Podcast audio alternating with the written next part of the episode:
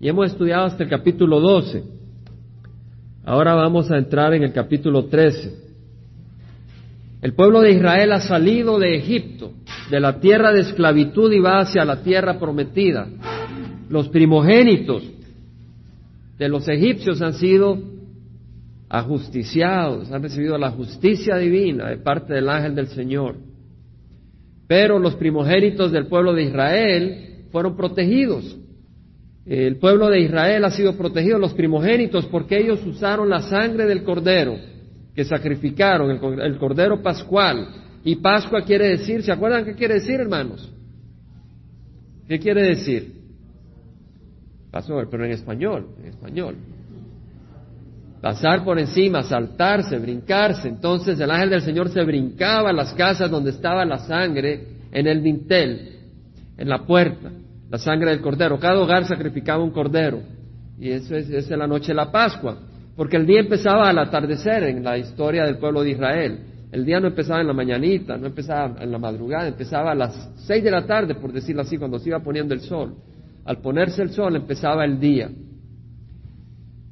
Entonces sacrificaron en la noche el cordero pascual y con esa sangre lo pusieron en la puerta y entonces el ángel del Señor, donde no existía la sangre, ajusticiaba al primogénito. Entonces el, el faraón dijo, sálganse de acá y hasta bendíganme a mí, pidan por mí. No va a ser que nos destruyan totalmente. Y los egipcios le dieron oro y joyas al pueblo de Israel y salieron seiscientos mil hombres y con mujeres y con hijos y caballos, bueno, no, sé si caballos, pero por lo menos toros y vacas y corderos, como tres millones de personas, de vidas, iban saliendo. Toda una odisea, salían por fe hacia la tierra prometida. Muy hermoso este libro. Y el Señor les dijo, bueno, van a celebrar una vez al año la Pascua, en el mes de Aviv, o sea, este mes, porque el mes empezaba cuando iba saliendo la luna, con la luna creciente, cuando iba naciendo la luna. Ahí empezaba el mes. Entonces, en ese mes en que ocurrieron estos eventos, era donde el Señor le dijo, este va a ser el primer mes para ustedes, y era el mes de Aviv, ahí en marzo, abril. En el día 10 agarraron el corderito, en el día 14 lo sacrificaron. Ese fue el día en que salieron libres. Entonces el Señor les dijo, cada año en el día 14, el mes de Aviv, sacrifican la Pascua. Y por siete días van a celebrar la fiesta de los panes sin levadura, pan sin levadura. Porque la levadura representa el pecado. Y reconocemos de que el pan representa a nuestro Señor Jesucristo, que es sin pecado. Y el Cordero representa a nuestro Señor Jesucristo, cuya sangre nos protege de la justicia divina, así como ellos con la sangre del Cordero cubrieron sus puertas y fueron protegidos de la justicia divina. Ese Cordero representaba al Cordero que un día vendría para quitar los pecados del mundo y protegernos de la justicia divina por nuestros pecados. Y acá dice entonces, ya habían salido, pero eh, vuelve el autor del libro de Éxodo. ¿Quién es el que escribió el libro de Éxodo, hermanos? Moisés. Vuelve y, vuelve a hablar un poco en las instrucciones que les dio el Señor. Y dice que entonces Jehová habla a Moisés diciendo, conságrame todo primogénito, el primer nacido de toda matriz entre los hijos de Israel, tanto de hombre como de bestia, me pertenece. Conságrame. ¿Qué quiere decir consagrar? Consagrar quiere decir santificar. ¿Qué quiere decir santificar? ¿Ponerse un halo encima? No. ¿Verdad? Santificar quiere decir separar, apartar, dedicar. Dedícame a todo primogénito, entrégamelo, apártalo para mí, dice el Señor. Y eso es lo que es ser santo. Ser santo no es ser perfecto. Todos somos imperfectos. El único perfecto fue Jesucristo y es Jesucristo. Todos los demás somos pecadores, perdonados los que hemos venido a Jesucristo. Entonces somos santificados. Si vemos en el Nuevo Testamento, el Señor habla a la iglesia y los llama a los santos. ¿Por qué? Han sido apartados del mundo para los propósitos del Señor. En esos sentidos somos santos por la sangre de Cristo. Ahora dice, conságrame, dice acá, a todo primogénito, el primer nacido de toda matriz entre los hijos de Israel, tanto de hombre como de bestia, me pertenecen, dedícamelos. Y la razón, Moisés dijo al pueblo, acordaos de este día en que saliste de Egipto, de la casa de esclavitud, pues el Señor os ha sacado de este lugar con mano poderosa y no comeréis en él nada leudado. Moisés dijo al pueblo, acordaos, era la necesidad de acordarse. Acordarse de que Dios los había librado de la esclavitud del pecado, que Dios los había sacado con mano poderosa, con grandes milagros, no así de escondidita, no así tímidamente, sino con milagros espectaculares, granizos cayendo sobre la tierra, langostas acabándose las cosechas, todo tipo de, eventos, el río llenándose de sangre, ranas por todos lados pulgas por todos lados de repente, oscuridad en la zona de los egipcios y luz en el pueblo de Israel. Grandes eventos, el Señor los sacó con una mano poderosa. Acordaos, dice, haced esto. Acordaos este día que saliste de Egipto, de la casa de esclavitud, pues Jehová os ha sacado de este lugar con mano poderosa y no comeréis en, en él nada leudado. En otras palabras, cuando te acuerdes de esto, no comas nada con levadura. ¿Por qué? Porque te vas a recordar de que porque has salido de Egipto, de la esclavitud, de la misma manera hemos salido de nosotros de la esclavitud del pecado y no debemos de volver al pecado. No debemos de caminar en pecado. La levadura representa el pecado. No debemos de poner pecado en nuestras vidas. Vais a salir hoy. Ahora es interesante porque eh, en nuestras tierras, ¿verdad? En Latinoamérica se celebra la Semana Santa. ¿Sí? Pero ¿cómo se come pan leudado? Y no estoy hablando del pan leudado externo, sino del pan leudado interno, porque celebran la Semana Santa, pero yo sé que en mi tierra, pues allá va todo el mundo a las playas, celebrar con las cervezas, el licor, y la punún punún, y así le llamaban a las bandas de música, mi hermano allá se ríe. Pero el Señor dice, no es así como quiero que celebres, sino que con un corazón limpio recordando que has salido de la tierra de esclavitud. Y si será que cuando Jehová te lleve a la tierra del cananeo, del eteo, del amoreo, del ebeo y del jebuseo, la cual juró a tus padres que te daría, tierra que emana leche y miel, celebrarás esta ceremonia en este mes. Cuando entres a la tierra prometida, celebrarás esta ceremonia. Dice, cuando el Señor te lleve, es una promesa. Tal como juró a tus padres, tal, como prometió, el Señor te va a llevar porque ya lo prometió. Y si el Señor te va a llevar, ¿a dónde? A una tierra que emana leche y miel. Fíjese qué hermoso. El Señor te va a llevar a una tierra que emana leche y miel y celebrarás esta ceremonia. Celebrar. Con el Señor hay celebración. Celebrarás esta ceremonia en este mes. Vamos en un caminar, en un peregrinaje a la tierra prometida y el mundo se opone al caminar del cristiano, pero el cristiano celebra en su corazón. No siempre lo puede hacer externamente. Los cristianos que fueron perseguidos, que fueron martirizados, no pudieron celebrar externamente, pero en su corazón glorificaron al Señor en su camino hacia la tierra prometida espiritual. Y acá le dice, vas a ir a la tierra que emana leche y miel. La leche representa la proteína, el alimento, y la miel representa la dulzura. El Señor los estaba llevando de una tierra de esclavitud a una tierra donde había alimento, donde había dulzura, donde había miel. A veces creemos nosotros que el Señor nos quiere sacar de la tierra de esclavitud hacernos miserables. Tenemos un mal concepto del Señor. Algunos creen que Dios es un ser rígido, sin gracia, sin gozo ni amor, que es enemigo de la alegría que no se puede uno reír, que es enemigo de la buena vida. Así cree uno, la mayoría cuando está en el mundo, que el Señor es enemigo de la buena vida, de la pasión. Hermano, ¿qué más pasión exhibió el Señor cuando decía, si alguno tiene sed, que venga a mí y beba? Porque todo el que cree en mí, como dice la Escritura, de lo más profundo de su ser brotarán ríos de agua viva. Hasta se paró y gritó en voz alta. El que tenga sed, que venga a mí y beba. ¿Quién hizo al hombre y a la mujer? ¿Quién, ¿Quién desarrolló el sexo? Fue el Señor Jesucristo. Fue Dios quien creó al hombre y a la mujer por sexo. Si no hubiera sexo, no estaríamos nosotros acá. El Dios creó la habilidad del hombre y de la mujer de amarse, de mostrar intimidad. Pero vino Satanás y distorsionó las cosas. Y las ha distorsionado y por eso el mundo está en tal caos. Las cosas deben de ser de acuerdo al plan del Señor. El sexo dentro de los límites del matrimonio, no fuera de los límites del matrimonio. Es como cuando alguien hace un submarino y luego se van al gran cañón y desde arriba lo avientan para que vuele un poquito. Y se va para abajo y se aplasta. El submarino no fue hecho para ser tirado, es hecho dentro del agua. O agarrar un avión y aventarlo al agua para ver si flota. Y se viene para abajo, no es así la cosa.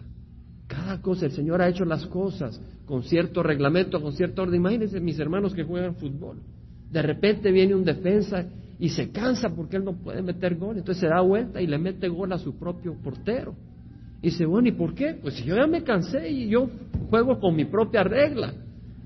¿Verdad? Pues sí, se dio gusto en ese juego, pues no lo van a volver a invitar a jugar.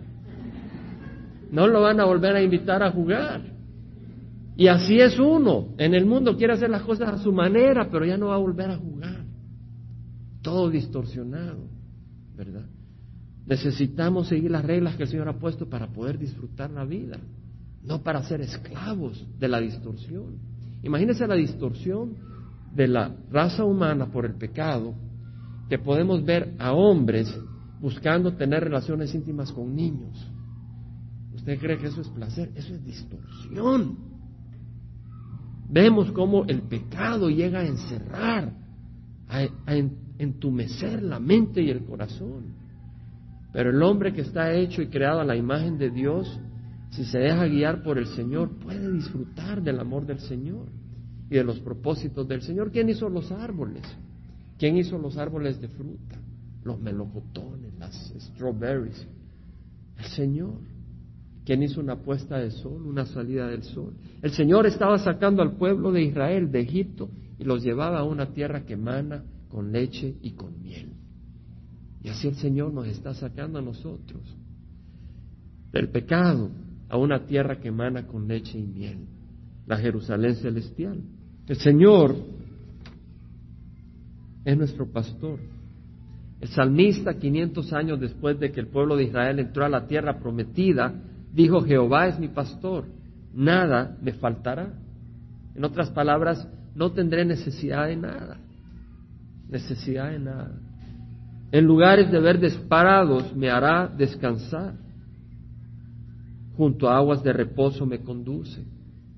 En las quebradas, en los valles, las montañas llenas de nieve se derrite la nieve y de repente viene esa agua y a veces vienen las lluvias y más adelante en los valles esas lluvias vienen con grandes correntadas y viene la oveja y se va a tomar un poquito de agua porque el pastor lo llevó por ahí tiene sed, pero se echó su sorbito, pero después se la revuelca la corriente y la ahoga. Así es el mundo. Ofrece un traguito, una cerveza aquí, otra cerveza allá, para relajarte, para olvidarte de los problemas. Pero de ahí viene y ya eres esclavo, como la oveja termina atrapada por el agua. El Señor nos lleva junto a corrientes de agua tranquilas, donde podemos recibir agua y refresco para nuestra alma. Dice, junto a aguas de reposo me conduce. Hay reposo en tu corazón. En medio de las tormentas, hay reposo en tu corazón. Me guía por senderos de justicia, por amor de su nombre. El Señor nos ha dado su nombre. Somos hijos de Dios.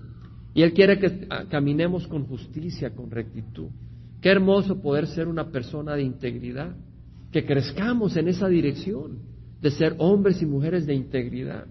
No hombres y mujeres eh, entumecidos. Hoy estaba con mi hija y mi hijo en cierto lugar comercial. Y de repente vimos a alguien salía corriendo con mercancía, lo más probable robada, entre los brazos y se metió al carro y el otro estaba listo y lo arrancó y salieron corriendo. ¿Verdad? El Señor no quiere que seamos así. El Señor quiere que seamos hombres y mujeres de integridad de rectitud, llevamos la imagen del Señor. Dice el salmista, el bien y la misericordia me seguirán todos los días de mi vida y en la casa de Jehová moraré para siempre. El Señor dijo, yo he venido para que tengan vida y la tengan en abundancia. Esa es la promesa del Señor y la cumplió. Al pueblo de Israel lo llevó a la tierra prometida. Ahí en el versículo dice, versículo 5 dice, la cual juró a tus padres que te daría. El Señor lo había prometido y todas las promesas son sí en Él en Cristo Jesús. Todas las promesas, cuantas sean, son sí en Cristo Jesús. Conozcamos la promesa del Señor. Por siete días comerás pan sin levadura y en el séptimo día habrá fiesta a Jehová. Habrá fiesta, habrá una celebración. Y se comerá pan sin levadura durante los siete días y nada leudado se verá contigo, ni levadura alguna se verá en todo tu territorio. No debe haber pecado en tu corazón. Quiere decir que debemos de ser perfectos, sí, pero no lo podemos. Por eso está la sangre de Cristo que nos limpia. Pero hemos de buscar caminar en rectitud. Versículo 8 dice, y lo harás saber a tus hijos en aquel día diciendo, esto es con motivo de lo que Jehová hizo por mí cuando salí de Egipto. Hay que hacérselo saber a sus hijos. Los padres tenemos responsabilidad de guiar a nuestros hijos en los caminos del Señor. Podemos guiar a nuestros hijos a la escuela para que le enseñen matemáticas, para que le enseñen geografía, para que le enseñen ortografía, pero si se van al infierno, ¿de qué sirvió? Los padres tenemos la responsabilidad de guiar a nuestros hijos en la palabra del Señor. La palabra del Señor dice que la cabeza de la mujer es el hombre. La cabeza espiritual del hogar debe ser el hombre. Y la cabeza del hombre es Cristo. La cabeza del hombre es Cristo. No lo digo yo, lo dice el Señor.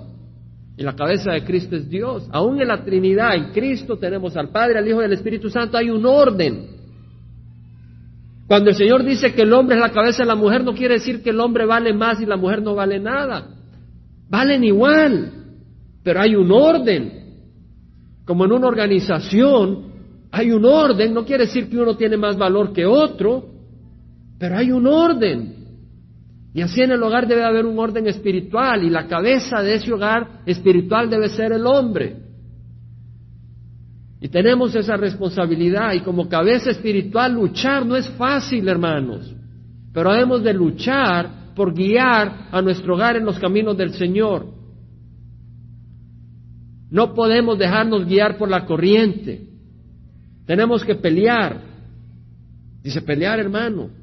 ¿Qué nos dice en Efesios? Nuestra lucha no es contra sangre y carne, sino contra principados, contra potestades, contra las fuerzas espirituales de maldad en las regiones celestes. Y necesitamos luchar, pero no luchamos con los brazos, luchamos con la palabra del Señor y un corazón obediente a la voz de Jesucristo. Luchamos buscando obedecer al Señor y vivir para el Señor.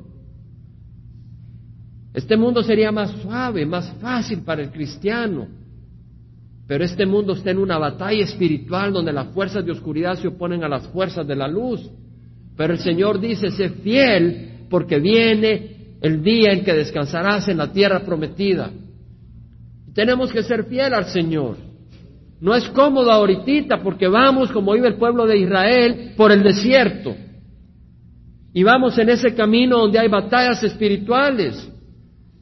Pero sabemos de que el Señor nos espera al final y va con nosotros porque dijo, aquí yo estoy con ustedes todos los días hasta el fin de los días. El Señor Jesucristo va con nosotros. Y tenemos que luchar porque la palabra del Señor sea honrada en nuestros hogares. Y tenemos que buscar al Señor de corazón.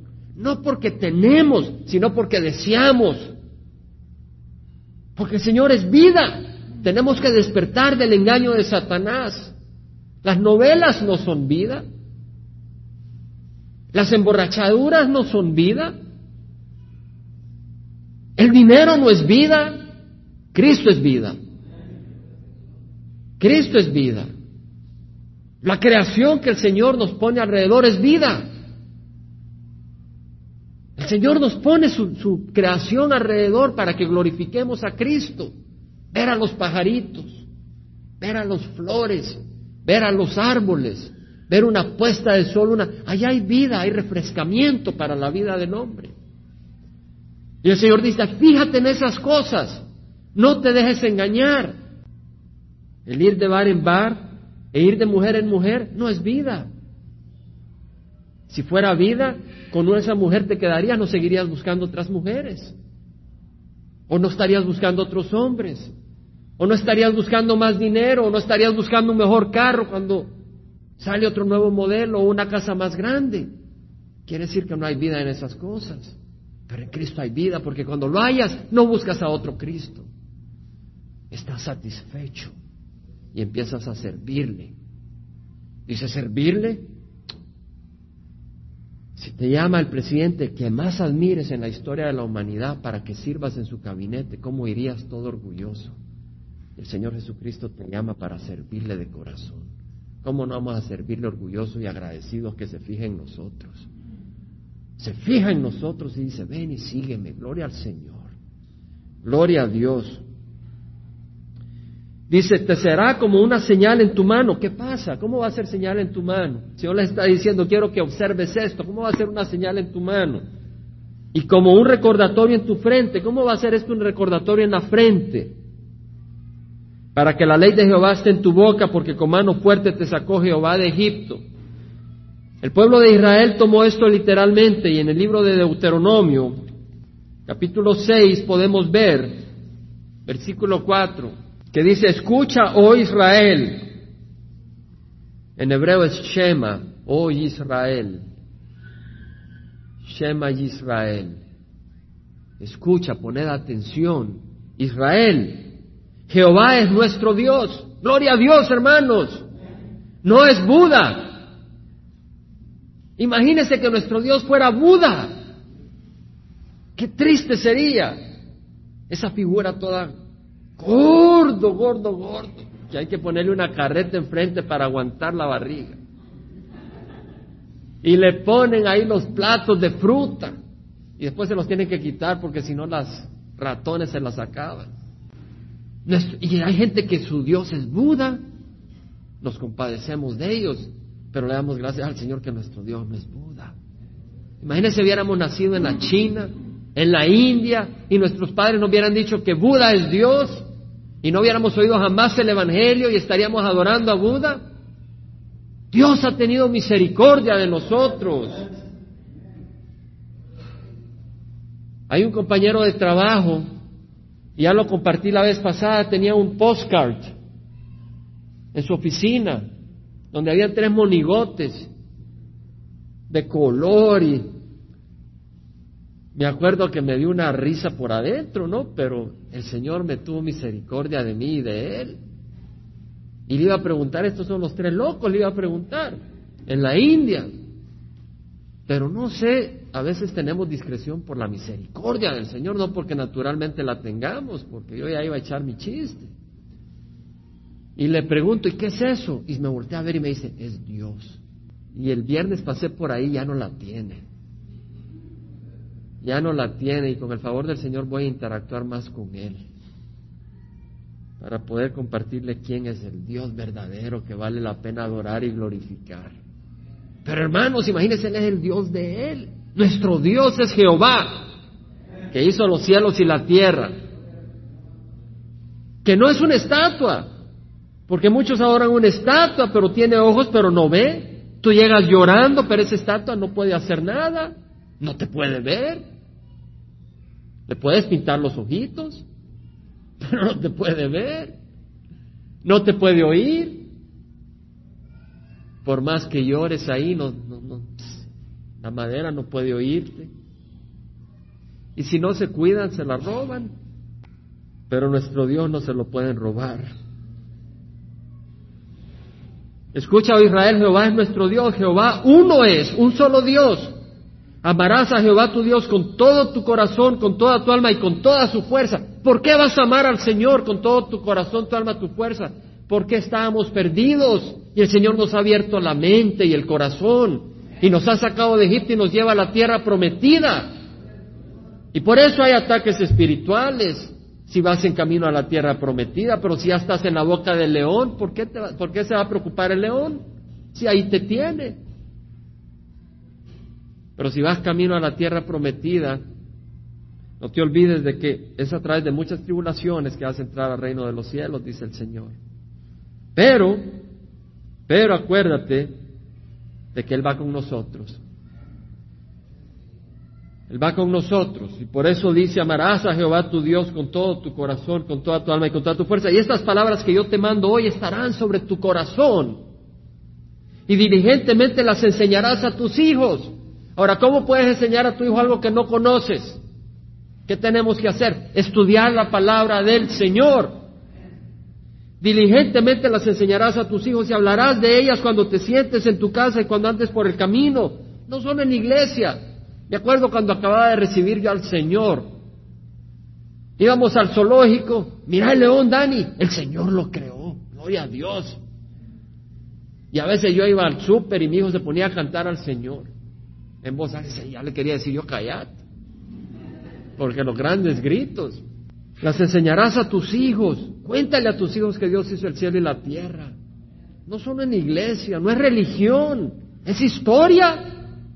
Es historia. No están en los libros de historia, pero están en los libros del Señor. Y diligentemente las enseñarás y hablarás de ellas cuando te acuestes y cuando te levantes. Si tú te acuestas con la palabra del Señor en la mente, tus sueños serán mejores. Esposa, si quieres estar tranquila, pídele a tu esposo que se acueste con la palabra del Señor. Y esposo, si quieres estar tranquilo, pídele a tu esposa que se acueste con la palabra del Señor. Hermano, ¿qué nos está diciendo? Somos cortados de la misma tijera, hermano, no nos escondamos. La palabra del Señor es la que nos protege y nos guía y nos alimenta y nos transforma. Aquí no venimos a glorificar a ningún hombre excepto a Cristo Jesús, Dios hombre. Y las atarás como una señal a tu mano y serán por eh, insignias entre tus ojos. Aquí vemos que está la ordenanza que leímos en Éxodo 11, perdón, eh, 13, 13 versículo 11. Esa misma ordenanza la vemos acá también. La pondrás en tus manos y la pondrás por insignia entre tus ojos y la escribirás en los postes de tu casa y en tus puertas. Pon ahí la palabra del Señor. Esposo, esposa, agarra algún versículo y pone por aquí, ponlo por allá. El Señor nos alimenta con su palabra. Y dice, sucederá que cuando Jehová tu Dios te traiga la tierra que juró a tus padres, Abraham, Isaac y Jacob, que te daría una tierra con grandes y espléndidas ciudades que tú no edificaste, casas llenas de toda cosa buena que tú no llenaste, y cisternas cavadas que tú no cavaste, viñas y olivos que tú no plantaste, y comas y te sacies. En otras palabras, te voy a llevar a una tierra prometida y vamos a despedir a la gente que vive ahí porque son malvados y los voy a justiciar, dice el Señor. Y tú vas a usar sus pozos de agua, sus viñas. El Señor tuvo compasión de esa gente. Por 430 años estuvo esperando que se arrepintieran y no se arrepintieron. Entonces vino el Señor, agarró al pueblo de Israel, lo llevó de Egipto para allá y los ajustició por la maldad que había en sus corazones. No porque el pueblo de Israel lo mereciera. Pero el Señor aprovechó eso también para cumplir su promesa a Abraham, que iba a traer a su descendencia a la tierra prometida. Y los trajo a la tierra prometida y dijo, hasta va a haber viñedos y olivos que tú no plantaste. El Señor nos ha dado vida a nosotros que nosotros no hicimos nada al respecto. Oh, no, pero yo me gané el pan con mi trabajo. ¿Y quién creó la compañía que te permite comer a ti? Tú no fuiste y la fundaste. El Señor te la dio para que tú puedas trabajar. ¿Y qué, hiciste para poder agarrar oxígeno del aire hoy? ¿Y qué hiciste para poder respirar toda la noche mientras dormías? Le dijiste a tu pulmón, respira, respira, respira, que si no te mueres. No, ahí estaba el, pulmón respirando sin que uno se acordara, bien tranquilo, porque si uno se olvida ahí se ahoga. El Señor así nos ama.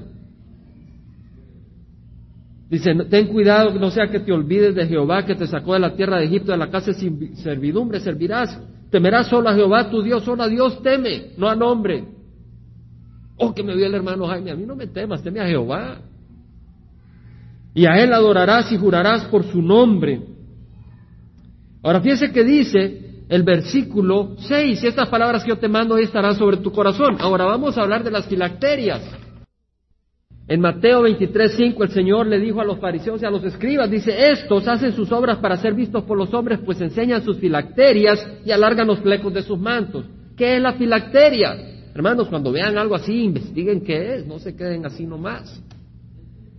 Las filacterias. El Señor está hablando que los fariseos hacían unas filacterias muy grandes para ser vistos por los hombres.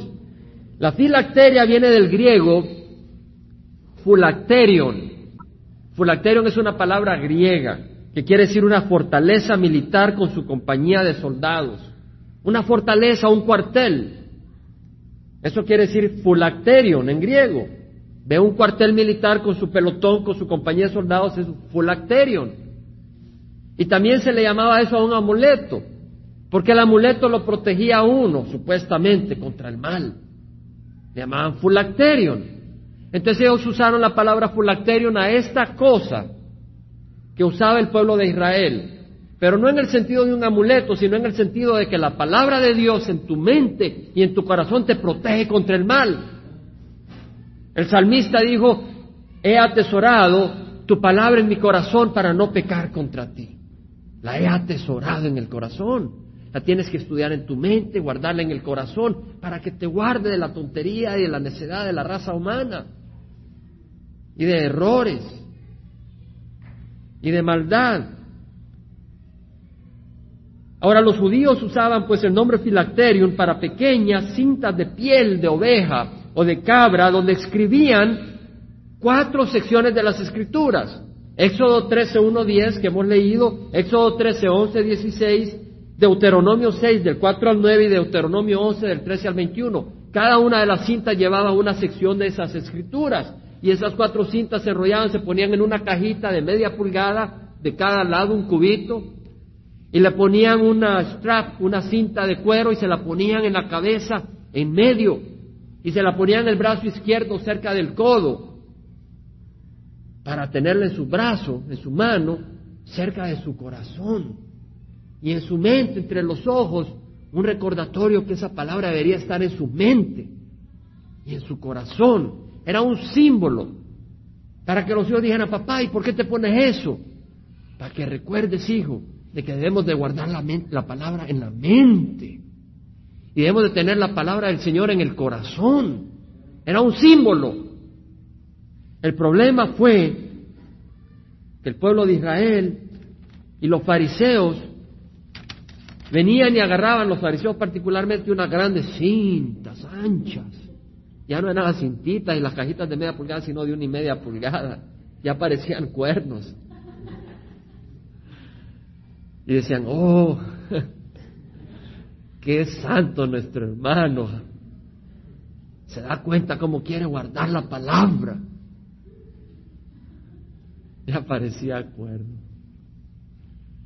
¿Verdad que es chistoso? Hermano, la religión que no tiene base en Cristo es chistosa. Y a veces es triste. A veces es triste, pero el Señor quiere no que guardemos la palabra aquí en, en una cajita, y que la guardemos en el corazón.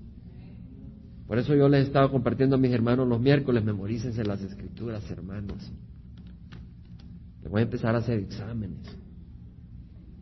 Les voy a preguntar hasta que se sientan incómodos. Me tienen que decir aunque sea un versículo. Y tienen que pasar de Juan 3:16. Dice el salmista, dame entendimiento para que guarde tu ley y la cumpla de todo corazón.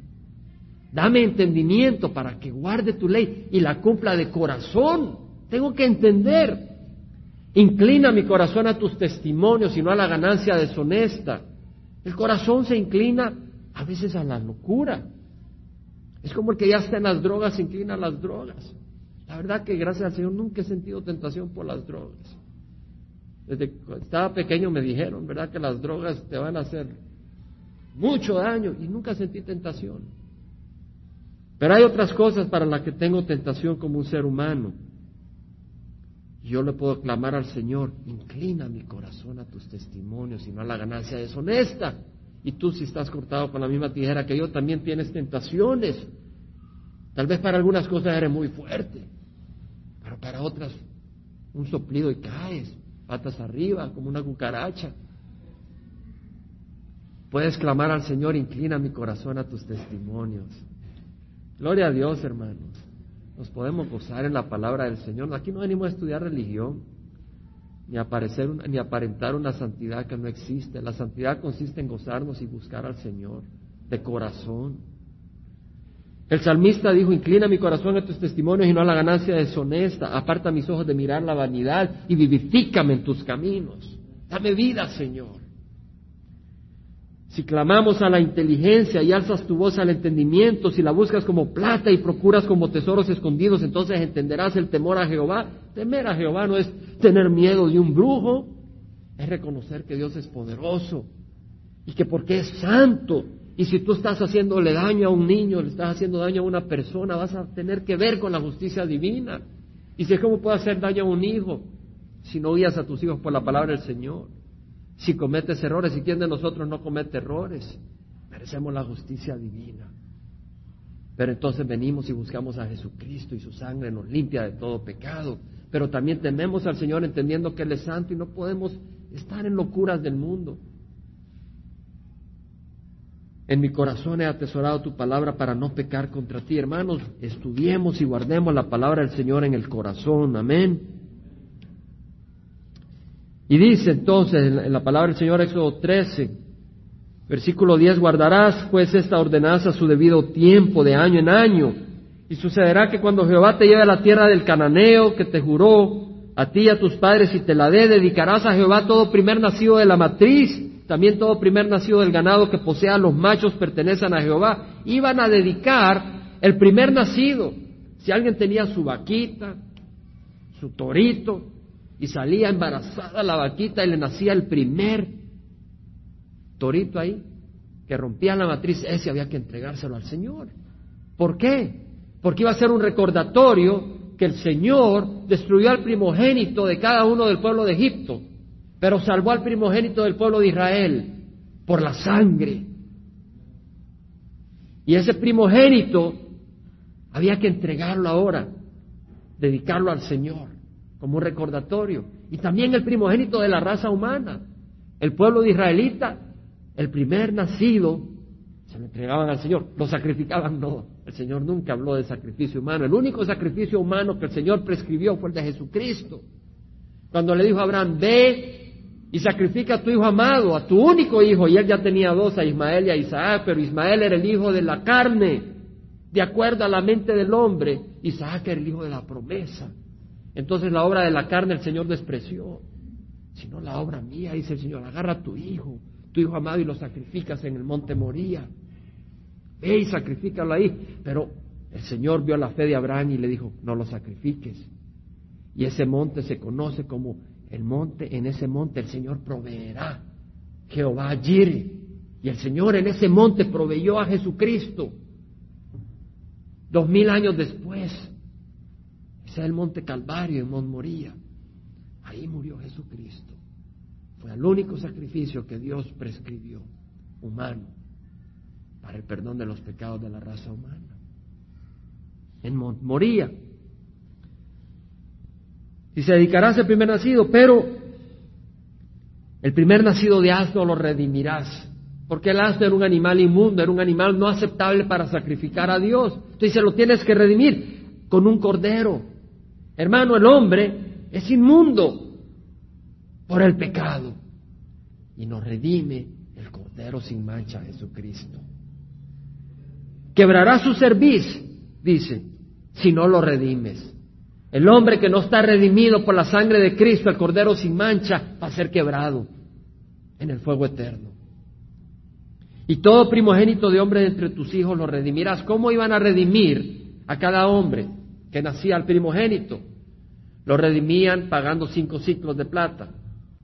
¿Verdad? En otras palabras, cuando nacía el primero, ya llevaban al sacerdote cinco ciclos de plata, era cierta cantidad, 60 gramos más o menos de plata. Era un símbolo que los estaban redimiendo. Pero los levitas, los descendientes de Levi, de la tribu de Levi, fueron entregados al Señor, no para sacrificarlos físicamente, sino para dedicarlos al servicio del Señor.